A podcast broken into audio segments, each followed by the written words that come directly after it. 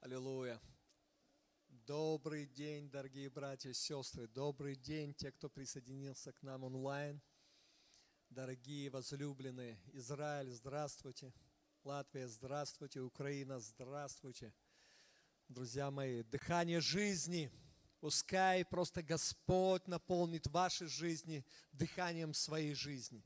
Здесь так прекрасно сейчас, так удивительно просто быть сейчас в этом дыхании жизни, быть среди, в этом присутствии Божьем. И моя молитва и жажда моего сердца, чтобы, и я верю, что Господь исполнит это, и дыхание Его жизни, оно будет и распространяться не только на этом месте, на каждого, кто сейчас есть в зале, но и на вас, мои дорогие друзья. Принимайте. Господь дышит вашу жизнь. Господь наполняет своим дыханием вашей жизни сейчас. Все сферы вашей жизни. Примите это. Верой примите. Скажите, я принимаю дыхание твоей жизни во все сферы моей жизни. Духовную, душевную, физическую, материальную, финансовую, имущественную. Мою личную жизнь, в семью, в служение, в дела рук, в финансы, в здоровье дух, на дух, душу, тело, разум, волю, эмоции, сознание, подсознание, неосознанность. Я принимаю дыхание Твое, Дух Святой. Скажите об этом. Верой только. Слова без веры не имеют силы.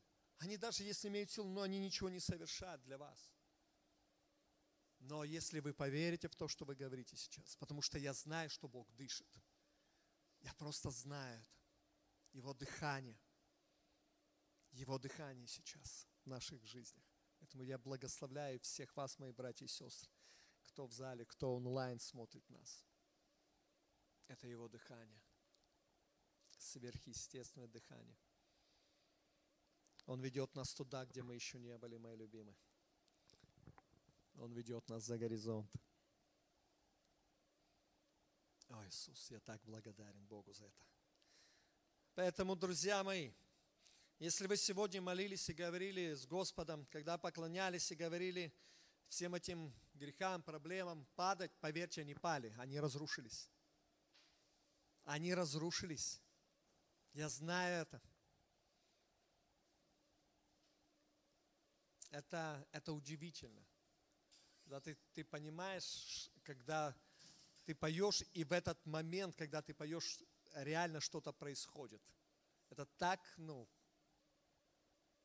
восхищает, меня очень сильно восхищает. Поэтому принимайте. Я знаю, что многое, многое в жизни изменилось. И потом на место там, где было поражение, дыхание его жизни пришло, которое оживит все и сделает живым то, что не казалось, может, для кого-то это было уже мертвым, да? Как утроба Сарина в свое время. Она была, Писание говорит, она была какой? Мертвой. Сарина утроба была мертвой. Но дыхание жизни Божией сделало ее утробу живой. И она смогла зачать. И смогла родить вот этого обетованного сына. Хотя все говорило, что ничего этого быть уже не может. Поэтому не важно, что говорят обстоятельства. Не важно, что говорит этот мир. Не важно, что сегодня вам говорит ваши чувства. Не важно. Дыхание жизни Божией сделает живым все. То, что мертвое и родится сын обетования. И явится плод. А, друзья мои, только поверьте. Только поверьте. А Иисус, Дух Святой, пускай дыхание твоей жизни дальше будет на этом месте. Мой Бог, Твое дыхание. Дыши, Господь, в нашей жизни.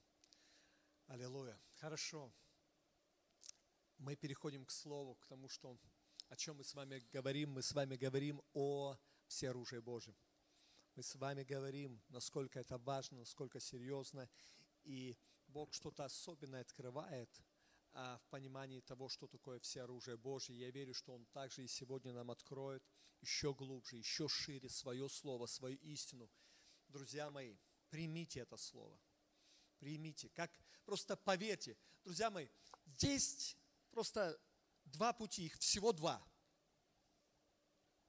Вот то, о чем мы сегодня, когда я говорил о дыхании жизни, не просто можно принять это, просто пастор поговорил о дыхании жизни, о каком-то дыхании жизни, еще о чем. Да, Дух Святой, дыхание жизни, да.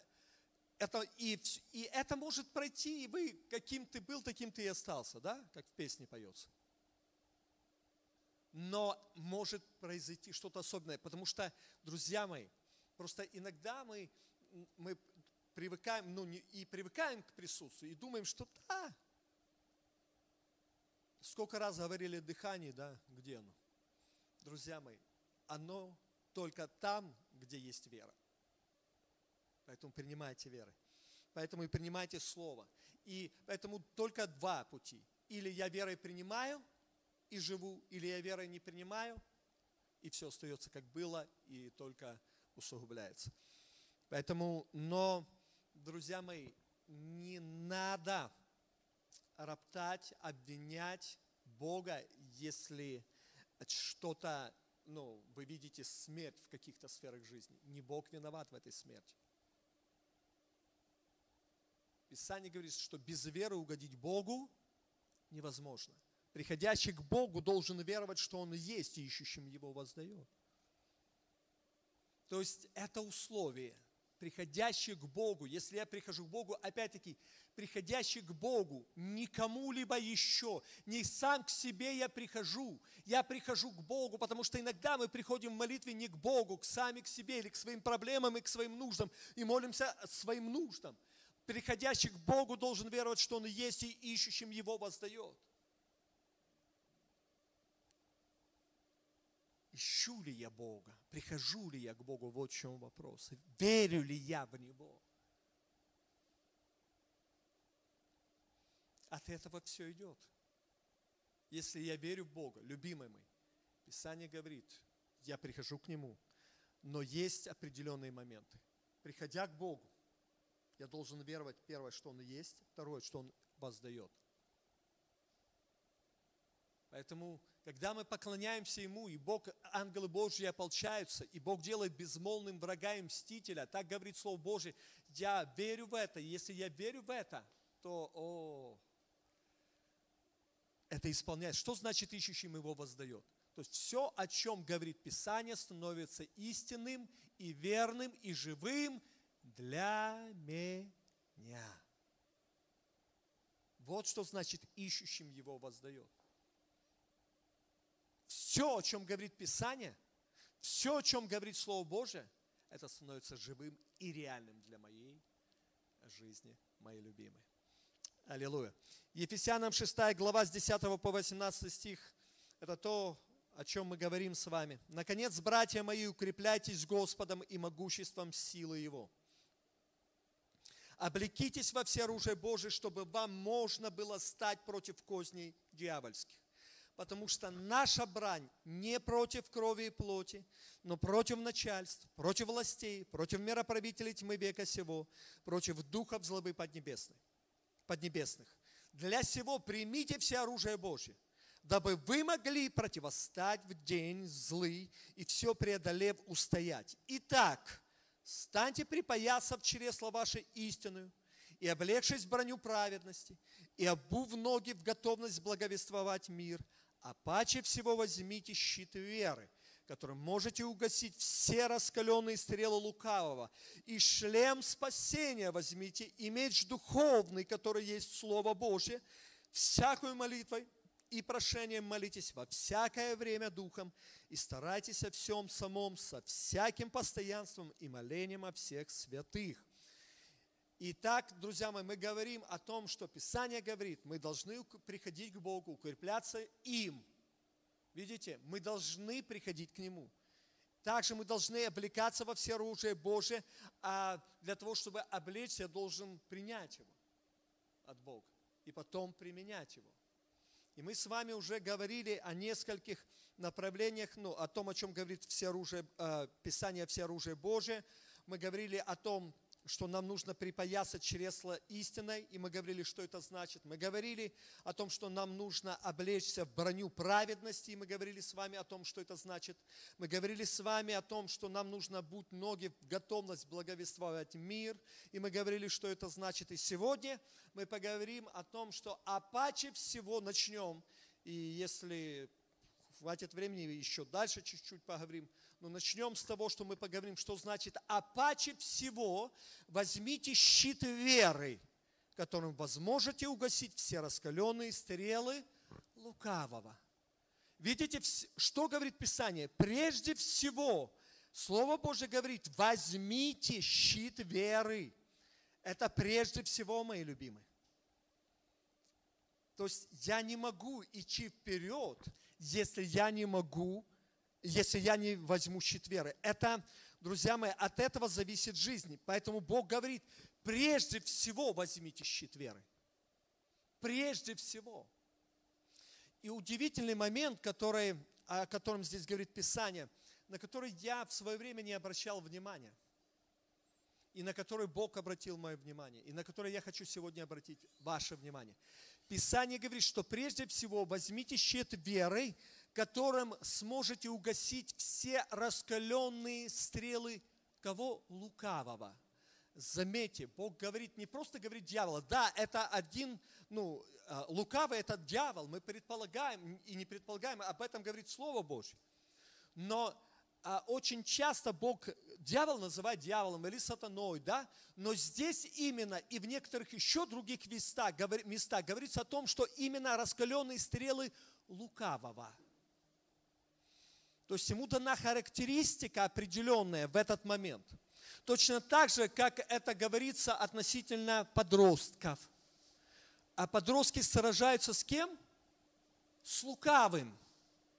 То есть есть определенные действия, о которых мы поговорим, именно соответствующие лукавству. Что такое лукавство? И почему Бог делает акцент, что мы должны именно побеж... ну, противостоять и защищаться от раскаленных стрел именно лукавого. Не просто сатаны, а лукавого.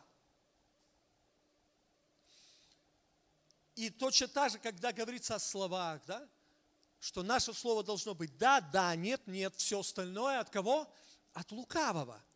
То есть есть определенные места, где Бог именно называет дьявола лукавым в определенных действиях.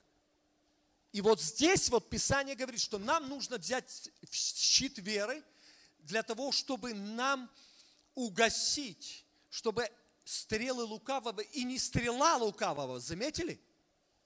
Не стрела, стрелы у лукавства есть стрелы, которые может угасить только щит веры. Послушайте, любимые, ничто другое угасить стрелы лукавого не сможет. Ничто другое. Единственное, что может угасить стрелы лукавого, это щит веры. Раскаленные стрелы. Раскаленные. Поэтому, друзья мои, именно стрелы. И почему? Потому что а, то, что значит а, лукавство, ой, вернее, ну да, стрелы лукавого, да, что? Потому что я хотел бы, чтобы мы понимали, что такое лукавство и с чем связано лукавство, и что такое лукавство. Лукавство – это коварство и хитрость. Это есть лукавство. И то, что, чему соответствуют вот эти стрелы, почему Бог говорит о стрелах, а не о стреле. Потому что в это понимание хитрости и коварства, вот этих стрел лукавых, это значит, входит все, что входит вот в это хитрость и коварство.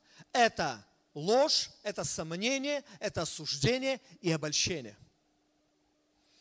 Такие основные моменты, то, во что входит, что включает в себя лукавство. Ложь, сомнение, осуждение и обольщение, мои любимые. Поэтому это стрелы. И это очень серьезно.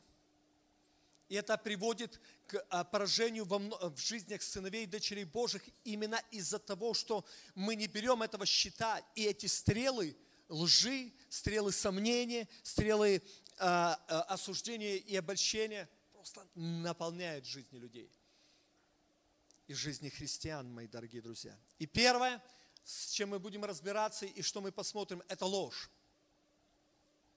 Это ложь стрела раскаленная. Друзья мои, Писание говорит о том, что это стрелы раскалены. То есть это имеет температуру, это имеет градус, это имеет силу. Это, это, это имеет очень серьезное действие. Оно причиняет огромные проблемы, если попадает. Потому что сама по себе стрела а, а, разрушает, но если она еще раскалена – то есть все внутренние органы, они сжигаются, они просто ну, плавятся. Если такие стрелы попадают. И первая такая раскаленная стрела – это ложь, мои возлюбленные. Иоанна, 8 глава, 44 стих. Иоанна, 8 глава, 44 стих. Писание говорит – Ваш отец дьявол. Я верю, что не наш. Аминь, это он фарисей. И вы хотите исполнять похоти отца вашего. Он был человека-убийца от начала и не устоял в истине, ибо нет в нем истины. истины. Друзья мои, запомните одну очень важный, важную вещь. В дьяволе нет истины он не устоял в истине, и Писание говорит, в нем нет истины, любимые мои. Ох, как это важно понять. В дьяволе нет истины вообще. То есть абсолютно в любом демоническом действии, как бы привлекательно, как бы замечательно, как бы невинно это не выглядело, в нем нет истины. Единственное, что там есть, согласно Писанию, говорит, ибо он, смотрите, почему, и не устоял в истине, ибо нет в нем истины, ибо он лжец и отец лжи. Дьявол лжец и отец лжи. Как бы правдоподобно это не выглядело. Поэтому Писание говорит, что дьявол является отцом лжи. Поэтому неудивительно, что он будет лгать на все и на всех. Он будет посылать эти стрелы. Друзья мои, и я хочу вам сказать, что эти стрелы летят в каждого – кто является сыном или дочерью живого Бога. В каждого. Если вы думаете, что в вашей жизни эти стрелы не летят, вы глубоко ошибаетесь. Иначе бы, если бы этого не было, тогда бы Бог не говорил о том, что каждый из нас должен одеть, то взять этот щит веры. Он бы сказал там, пастыря, апостолы, пророки, там еще кто-то, диаконы, епископа, возьмите этот щит. Все остальные брать не надо, потому что дьявол вас не атакует. Нет.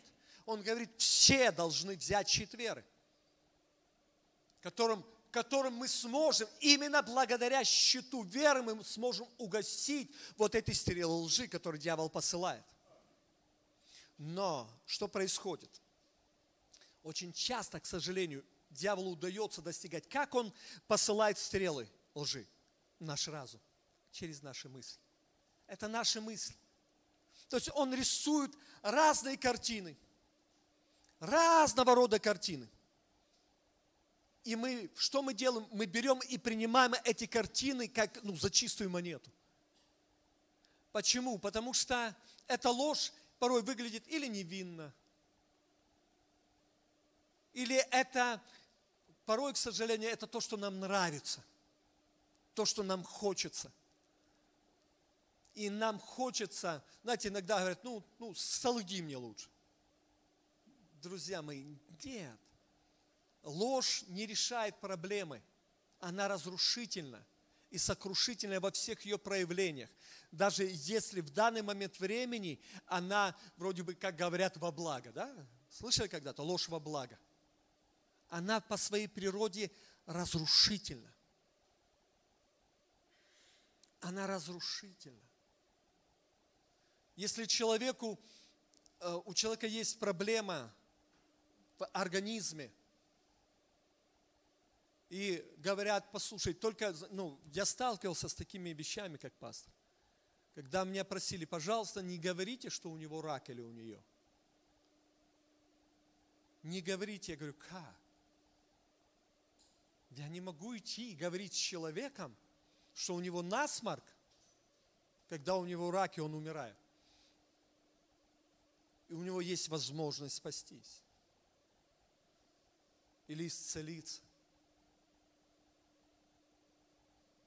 Но люди, это, ну, ему будет тяжело принять эту информацию.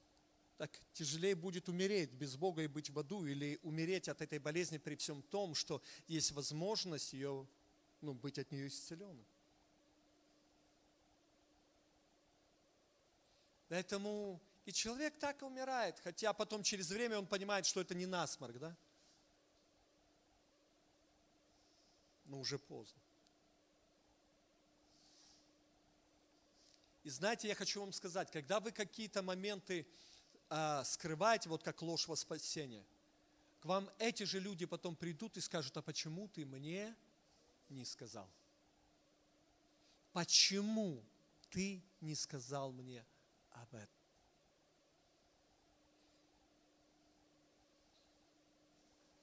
Поэтому, друзья мои, лжи во спасение не бывает. Ложь всегда ложь, и ложь всегда от дьявола. Писание говорит, что отцом лжи является кто? Дьявол. Значит, любая ложь от кого? От дьявола. Какой бы безобидной она не была. То есть, если я лгу, почему Бог и говорит о том, что лжецы Царства Божьего не наследуют? Он не говорит о том, какие лжецы – он говорит просто лжецы. И он, он, даже он больше говорит, Писание больше говорит, всякая неправда есть ложь. Всякая. Любая. Большая, маленькая неправда. Это ложь. Я приукрасил что-то. Я гиперболизировал что-то в своем рассказе. Это есть неправда, и это есть ложь. И это есть грех. А любая ложь от дьявола, потому что отцом лжи есть дьявол. Значит, если я лгу, отцом моим кто является? Дьявол. Не Бог. То есть представьте, человек говорит, что мой... И что говорили фарисеи? Наш отец Бог. А что Иисус им говорит? Ваш отец дьявол. Почему? Потому что был лжете.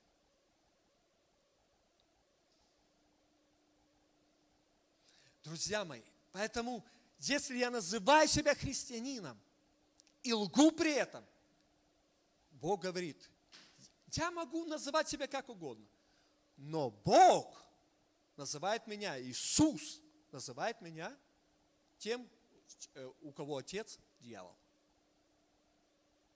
С соответствующими всеми последствиями. Поэтому, друзья мои, мы поэтому многие верующие люди, что интересно, потом обвиняют Бога, что они ничего не получают, но они живут во лжи, они лгут постоянно. Их отец дьявол, то есть не Бог, они приходят, вроде бы молятся к Богу, но Бог говорит, послушай, иди молись к своему отцу, который дьявол. Я не твой отец. Если ты хочешь, чтобы я был твоим отцом, перестань лгать. Остановись в своей лжи. Выставь этот щит – обстоятельства такие жесткие, и так вам не хочется обидеть человека, приходят такие мысли, выставите этот щит веры и скажите, нет, мой Отец есть Бог. А Царствие Божье, где обитает мой Бог, есть праведность, мир и радость в Духе Святом, куда входит правда. Поэтому порой знаете, мы говорим, что принять все оружие Божие. Поэтому, то есть не мы говорим, Писание говорит, а, что мы должны принять. И причина, почему мы должны принять, мы должны согласиться с определенными вещами в нашей жизни. То есть, если я говорю, что я принимаю все оружие Божье, я принимаю щит веры, то первое, что я также прекращаю что делать? лгать. Я начинаю противостоять тем мыслям, которые приходят в мой разум. Я начинаю им противостоять. Это и есть выставить щит веры. Как? Потому что Господь, приходит мысль, я говорю, я выставляю щит веры. Нет, есть определенные действия, есть что-то, что я должен, чем я являю, то, что я выставляю щит веры. И то, как я являю, что я выставляю щит веры, это моя молитва. Это то, что я делаю, это то, о чем говорит Писание. Я пленяю эти мысли, которые приходят лжи. Я их пленяю. Я так и говорю, я пленяю мысли, которые сейчас приходят мне, чтобы я солгал. И я называю эти мысли. Почему сегодня, когда мы поклонялись, я просил о том, чтобы мы называли какие-то вещи. Не потому что я просил, мне хотелось. Я понимал, что Бог об этом говорит к нам. Называйте определенные вещи. Называйте их. Потому что, в общем, это не работает. Мы, я должен ну, определить, что это. И конкретно, когда я определяю, я даю этому имя, оно тогда может разрушиться и пасть. Поэтому точно так же и с мыслью лжи, которая приходит. Если я с ней ничего не делал, а, как-то само пройдет. Друзья мои, не пройдет. Вы заметите, что если вы с мыслью лжи, которая пришла в ваше сердце, а может быть, все-таки сказать вот так, если я скажу вот таким вот образом, он не обидится, или она не обидится. Или он даст мне то, что я хочу. Если я скажу правду, мне никто ничего не даст. То есть приходит такая мысль. И что я буду сделать? Если я с ней ничего не сделал, я, я думаю, ну ладно, не, наверное. Поверьте, она станет еще более навязчивой. Она станет еще более навязчивой. И закончится все тем, что вы скажете неправду. Вы солжете, вы ну, скажете ложь. Закончится это этим. Потому что я говорил, говорю и буду говорить, мысль мыслью не побеждается. Она побеждается исповеданием. Это пленять. Поэтому как мы пленяем? Говорим.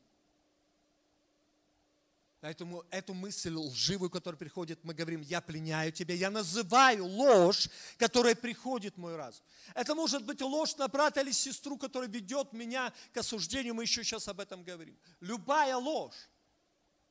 Я называю эту ложь, я ее пленяю, называя ее, что я пленяю именем Иисуса Христа. Это желание, допустим, добиться своего неправедным путем, и я называю, как я пытаюсь добиться этого. Я связываю демона, который стоит за этим. Именем Иисуса Христа. Я приказываю этому демону уйти. И потом я говорю, Господь, я поступлю, и я говорю, как я поступлю как я говорю а, о том, ну, о той мысли и называю мысль, точно так же я называю и правду, которую я собираюсь сделать. Почему? Потому что Писание говорит, я тем самым говорю, что или да, да, нет, нет. То есть я называю, я проговариваю и потом делаю. То есть тем самым я а, насаждаю правильные вещи, тем самым я проговариваю правильно, и я говорю перед свидетелями о моих действиях. Поэтому, мои возлюбленные друзья, вот это называется пленить мысль. Вот это побеждать ложь. Это значит выставлять щит веры. Следующее – это осуждение. Следующее. Раскаленная стрела – которая входит вот это раскаленные стрелы лукавого, да, которые лукавый посылает, это осуждение, мои любимые. Я хочу, чтобы мы увидели очень важный аспект осуждения и поняли его, который я сейчас зачитаю, что значение, одно из значений осуждения. я верю, что это поможет вам – разобраться с определенными вещами в вашей жизни. Осуждение – это скрытое желание заставить другого жить ценностями и принципами, приемлемыми для меня.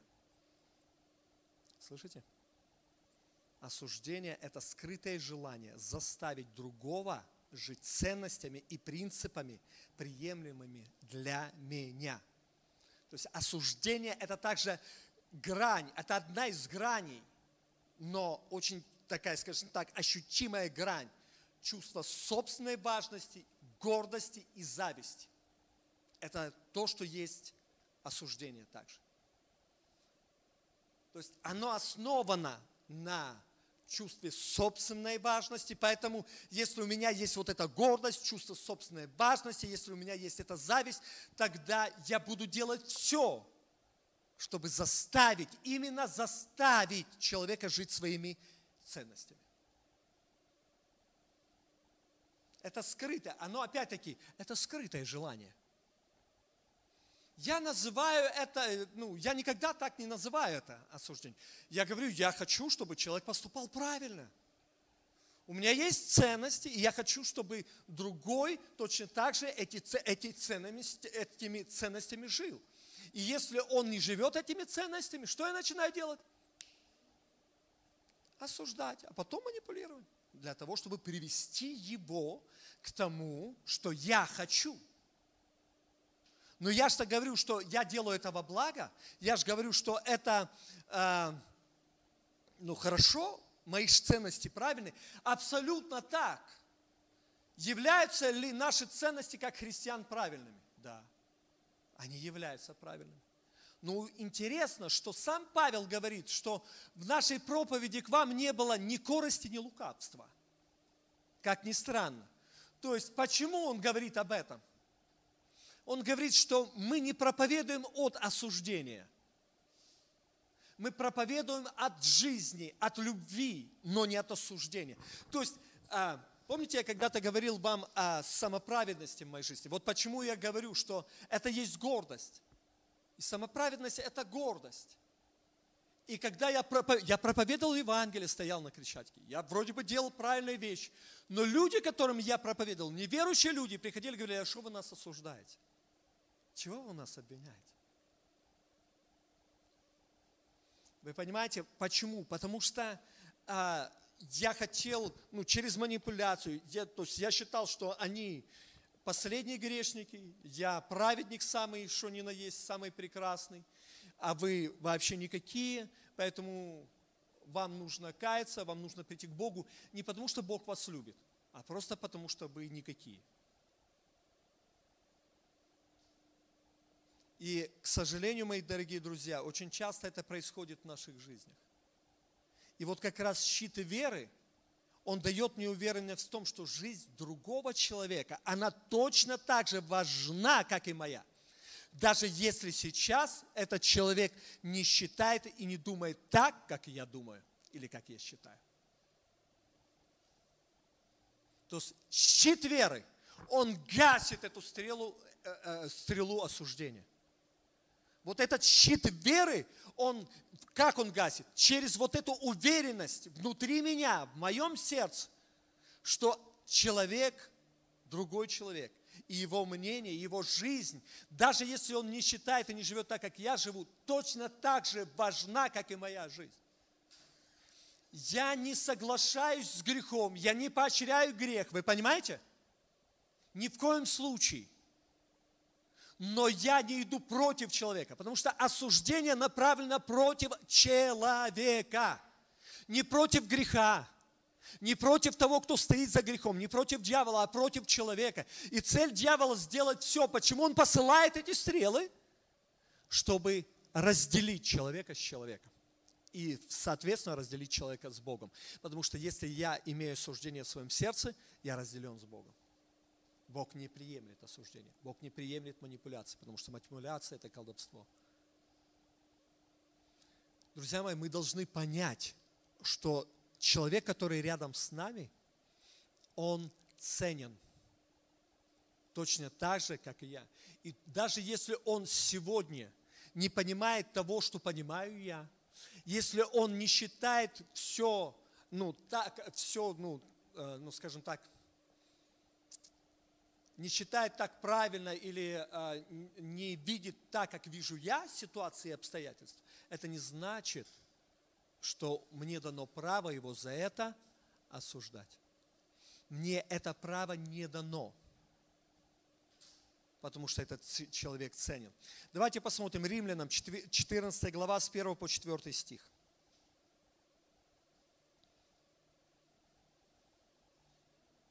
14 глава с 1 по 4 стих послания к римлянам.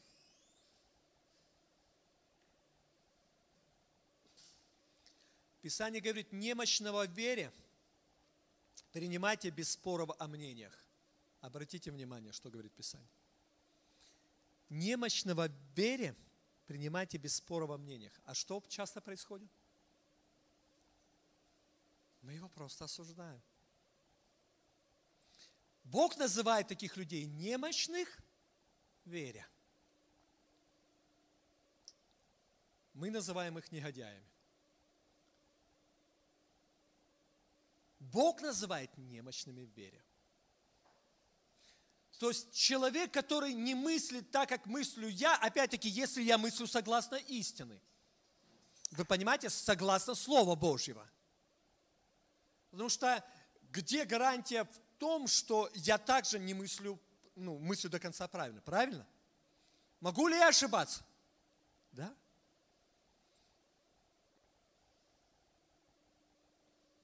Но если я для себя поставил на престол, что я никогда не ошибаюсь, значит, я уже живу во лжи.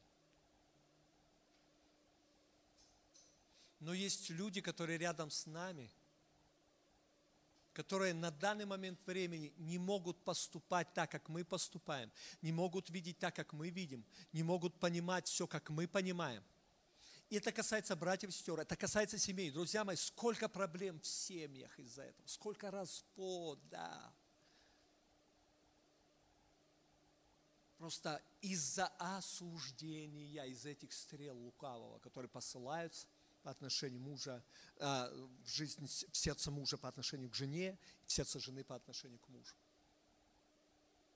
Потому что люди живут в постоянном осуждении друг друга. А Бог называет этих людей немощными в вере. И если я буду видеть так, как видит Бог, что этот человек немощный в вере, он, он так поступает не потому, что он меня не любит – не потому, что он хочет причинить мне боль. Потому что первое, он меня не любит, она меня не любит. Все замыслы против меня. Да нет, это уже и есть осуждение. Ты уже осудил, ты уже принял решение, уже все.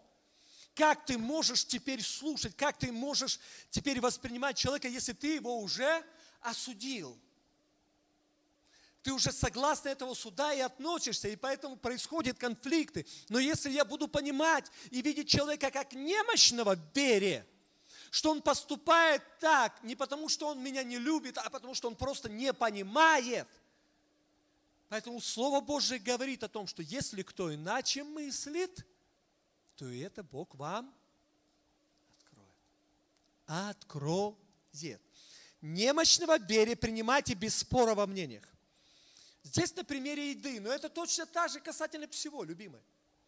Ибо иной уверен, что можно есть все, а немощный ест овощи. Кто ест, не уничижай того, кто не ест, а кто не ест, не осуждай того, кто ест, потому что Бог принял его. Почему мы не осуждаем людей? Потому что Бог принял этого человека. Вы понимаете? Бог принял вашего мужа, Бог принял вашу жену, Бог принял вашего брата, брата или сестру. Он принял. Бог принял. Писание говорит, принял Бог этого человека. Если Бог принял, что должен сделать я? Принять. Таким, какой Он есть. Слышите? Таким, какой Он есть. Принять человека – это значит не осуждать. То есть, если я принимаю, если я говорю, что я принимаю этого человека, значит, я не допускаю в свое сердце осуждения. Я противостою тем, тому греху, который он делает. Но человека я люблю.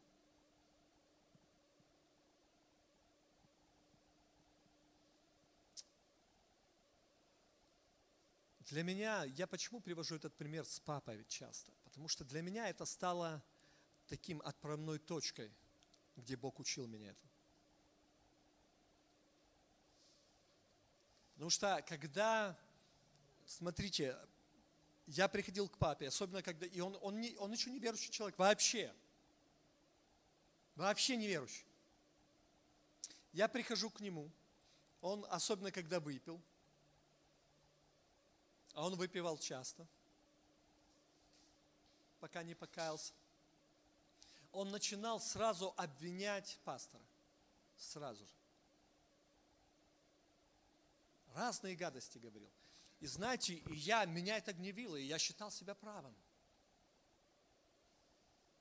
Я говорил, да как? И как ты можешь? Я начинал спорить, я начинал ругаться. Почему? Потому что внутри себя я осуждал папу. Я судил его за его слова, которые он говорил. А Бог говорит, он просто немощный в вере. Он немощный. Он не знает, как поступать, он не знает, что делать. Единственное, что он может, это вот делать то, что он делает. И к чему это привело? Это привело к тому, что я сказал, моей ноги в твоем доме больше не будет. И если бы я на этом остановился, дьявол бы выиграл. А я пошел бы в свое время в ад, считая себя верующим человеком.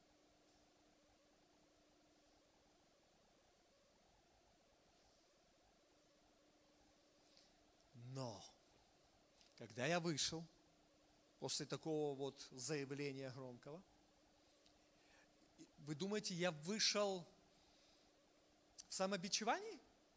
Я вышел в победе. И вышел, я сделал это, я сказал, Господь, я, ты ж видишь, как я противостал-то, а? И знаете, и я думал, сейчас слова хвалы, благодарности от Бога. И когда я вышел, он говорит, послушай, что ты наделал? Я уже не помню точных слов, к сожалению. Но вместо слов – хвалебных от мой адрес, какой я победитель, Бог начал обличать меня. И он начал говорить, послушай, просто люби его, отдели. Ты сделал грех и папу одним целым. Поэтому ты его осуждаешь. Он говорит, я не хочу, чтобы ты оправдывал грех, но я хочу, чтобы ты любил своего папу. Поступает ли муж или жена по отношению, к, ну, или муж к жене всегда правильно? Нет. Поступает ли жена по отношению к мужу всегда правильно? Нет. Поступают ли братья и сестры всегда правильно к братьям и сестрам? Нет. Причина этому, да, неправильные какие-то понимания, представления. Причина, Бог называет это немощность в вере. То есть что-то человеку еще не открыто то, что открыто вам. И все. Но это не значит, что сам по себе человек плохой. Плох грех. Плохо вот это неправильное понимание, которое имеет этот человек.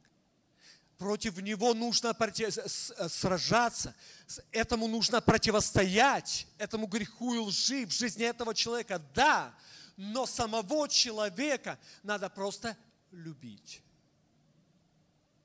прощать. Бог называет это немощность вере. И смотрите, дальше. Мы сказали, кто ест, не уничижай того, кто не ест, и кто не ест, не осуждай того, кто ест. Потому что Бог принял его.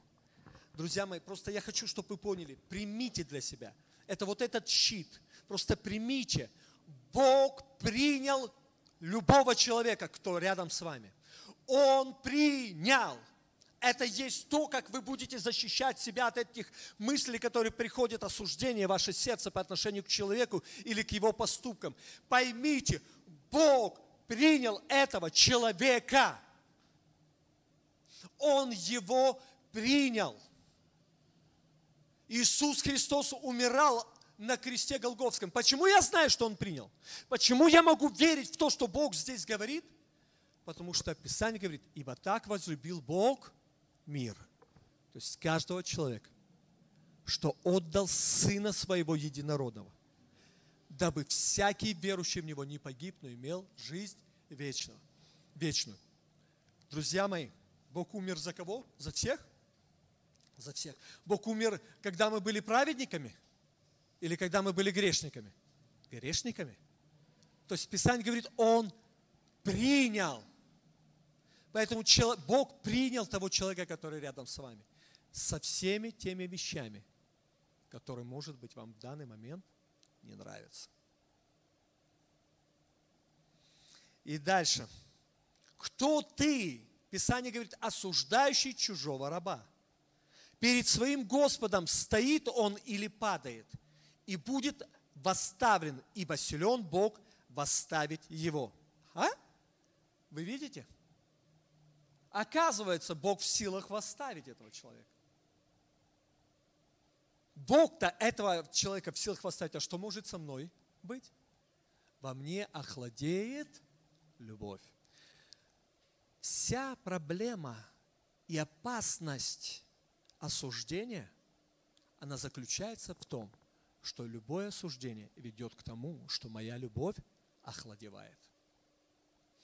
И а, потом даже в семьях, что происходит, причина, почему ты разводишься, я больше его не люблю. Я больше ее не люблю. А почему ты расписывался? Когда ты расписывался, любил? Когда ты клятву давал, любил?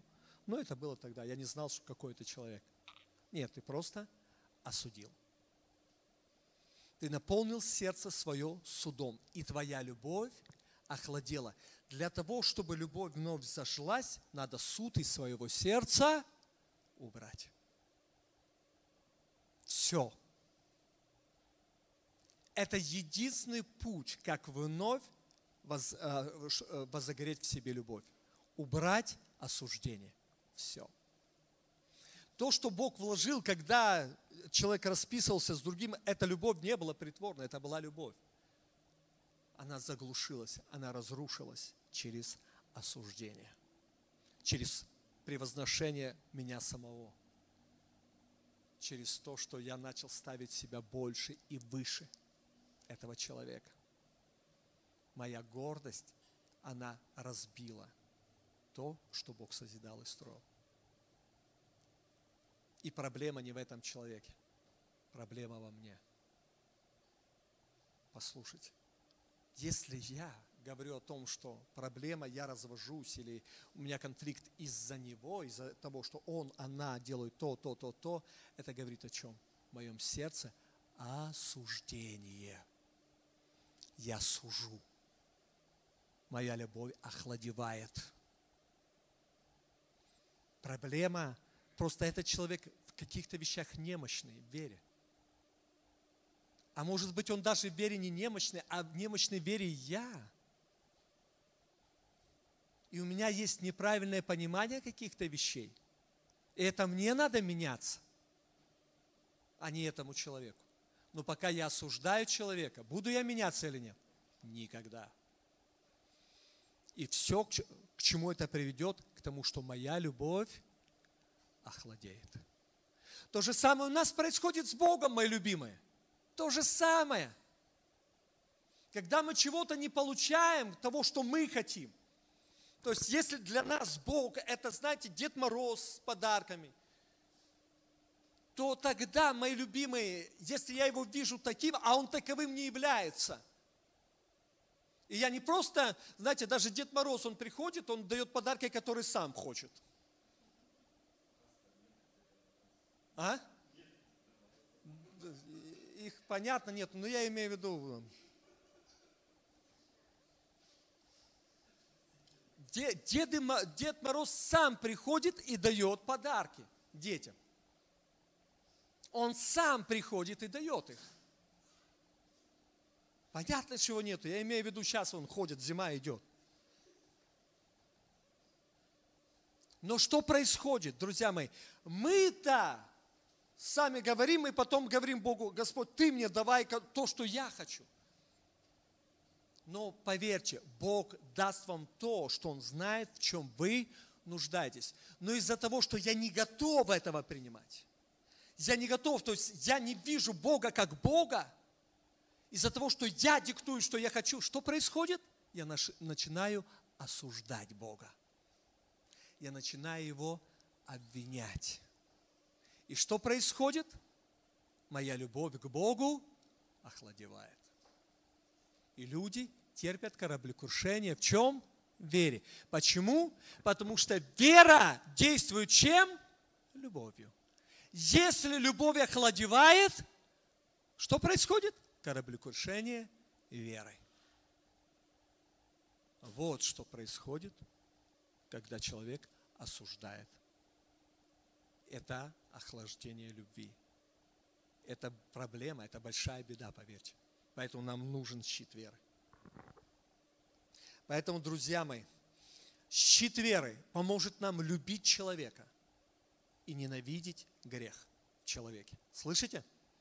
Он поможет нам любить человека, принимая его, видя его как а, человека, которого Бог принял. Да, он немощен в вере, но я его люблю. Грех ненавижу, человека люблю. щит веры, мое, а, вот это моя любовь, и то, что я отвергаю осуждение, оно поможет мне прощать человека. А, потом, почему? Потому что я буду свободен от осуждения этого человека. Я не могу простить его по одной простой причине. Потому что для меня он уже приговорен. То есть я стал позицию судьи. Что такое непрощение? Это просто я э, разобрал сам дело этого человека и принял решение, вынес вердикт, виновен. Все. Все. А раз он виновен, уже приговор вынесен, соответственно, мое отношение.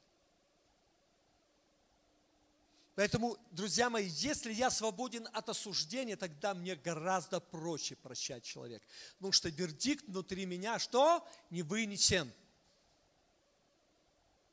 Он еще приговора нет. Мне не за что обвинять этого человека. Мне не за что его не прощать. То есть для меня он просто немощный в вере. Для меня это просто человек, которого я люблю.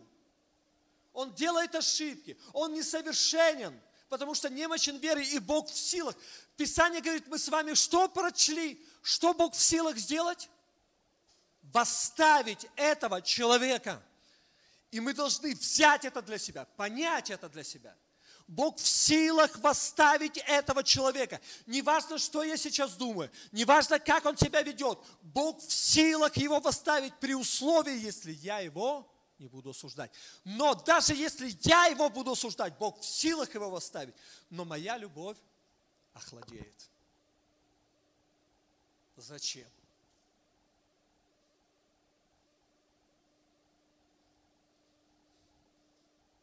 Поэтому, друзья мои, если мысли, которые приходят сюда, я опускаю, если какие-то мысли, что такие, это негативные мысли.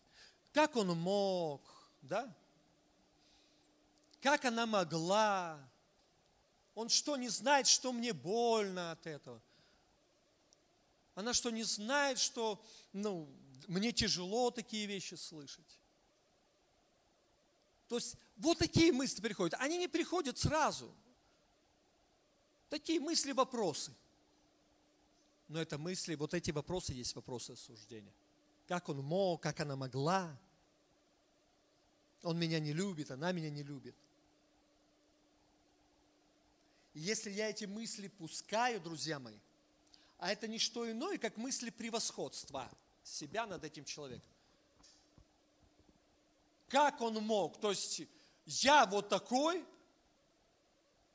а он вот меня, прекрасного, такого замечательного, любящего, заботливого, и вот так вот со мной относиться – то есть я уже поставил себя выше этого человека.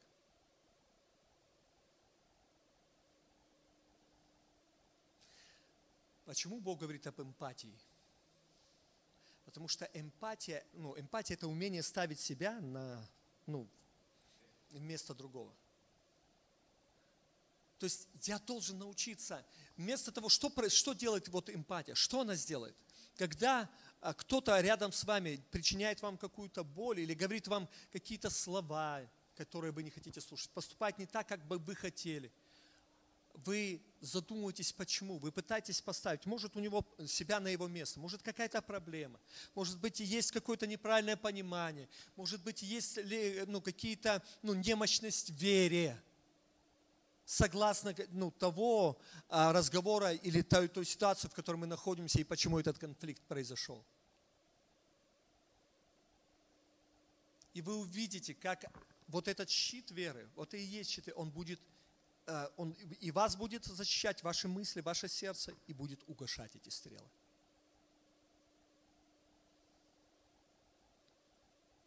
Поэтому, друзья мои, мы должны эти мысли не должны принимать. Потому что если мы вот эти мысли превосходства себя над другим примем, это обязательно на 100% приведет а, к тому, что огонь осуждения загорится в нашем сердце. Он загорится и будет разрушителен для нас и для того человека, который рядом с нами. И это приведет к а, абсолютному разделению в наших жизнях.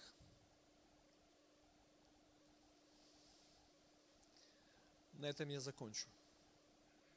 Почему? Потому что, о, еще, конечно, у нас так много, но я хочу, чтобы мы, не цель моя сейчас пробежаться, знаете, мы, если мы пробежимся, мы, мы не поймем нам нужно принять э, все оружие, нам нужно принять определенные вещи, нам нужно понимать, что такое стрела лукавого, и почему он так поражает, и почему они настолько ну, разрушительны. А вы видите, мы только два момента, две стрелы посмотрели, да? Только всего лишь две стрелы, и все, не больше. Мы посмотрели две стрелы. И насколько они разрушительны только ложь и осуждение. И эти две стрелы, они как раз, если я их принимаю, ведут к э, тому, что человек отступает от Бога. И не просто отступает, он разрушается все в жизни человека и вокруг него. Поэтому Бог говорит, прежде всего возьмите этот щит веры. Чтобы сохранить мир, сохранить жизнь, возьмите щит веры. Чтобы вот эти стрелы – именно лукавого, слышите? Именно потому, что у них есть определенные, скажем так, ну, действия у этих стрел, о которых мы с вами и говорим. Ложь и осуждение. В следующий раз мы продолжим еще поговорим о двух стрелах. Они не менее серьезны, не менее. Это сомнение и, и заблуждение.